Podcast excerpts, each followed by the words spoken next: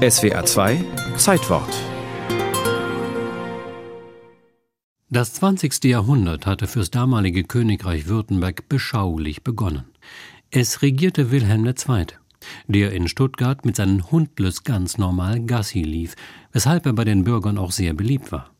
Die Stuttgarter gingen ihren Geschäften nach, aber entgegen ihrem Ruf als sinnenfeindlich trockene Protestanten erfreuten sie sich auch an Kunst, Musik und Schauspiel. Die Stadt hatte davon ja auch einiges zu bieten, etwa das Hoftheater im Schlosspark. Am Abend des 19. Januar 1902 gab es dort Wagners Meistersinger.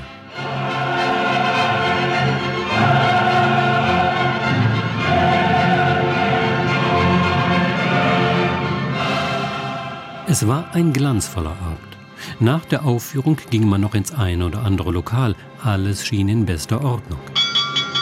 Welch Irrtum. Kurz nach Mitternacht schrillte es Alarm. Feurio. Das Hoftheater brannte. Ursache war ein elektrischer Kurzschluss. Das Feuer, so Augenzeugen, griff mit rasender Schnelligkeit um sich, schlug in lichter Lohe durch das Dach. In fünf Minuten war der ganze Bühnenraum ein Flammenmeer. Bis in die frühen Morgenstunden kämpfte die Feuerwehr gegen ein Übergreifen des Brandes auf Nachbargebäude. Die zum Himmel lodernden Flammen, so der schwäbische Merkur vom 20. Januar, verkündeten auf stundenweiten Umkreis die Nachricht von der Katastrophe.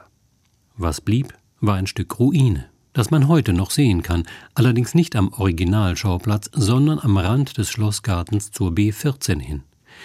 Versehen mit einer kleinen Hinweistafel steht da ein wieder zusammengefügter zweistöckiger Arkadengang mit Treppenaufgängen, ein etwa 30 Meter langer, 7 Meter breiter, 13 Meter hoher Überrest höfischer Pracht. Denn er stammt noch vom ersten Vorgänger des Hoftheaters, dem Neuen Lusthaus, einem der Weiland berühmtesten Bauten der deutschen Renaissance. Ende des 16. Jahrhunderts hatte Hofbaumeister Georg Beer das Lusthaus errichtet. Herzog Karl Eugen ließ es später in ein Opernhaus umwandeln. Im 19. Jahrhundert baute man dies Opernhaus dann nochmal um, nun zum Hoftheater. Was auf kritische Resonanz stieß. Das Berliner Zentralblatt der Bauverwaltung etwa wertete den Bau als architektonisch ganz unbedeutend. Vielen galt er als liebloser, alter, verwinkelter Kasten, ein labyrinthisches Flickwerk, so das Urteil eines Theaterkritikers. Insofern kein Wunder, dass die Stuttgarter dem abgebrannten Hoftheater kaum Tränen nachweinten, zumal der bereits in den frühen Morgenstunden ebenfalls an den Brandort geeilte Wilhelm dem Theater spontan seine Hilfe zusicherte.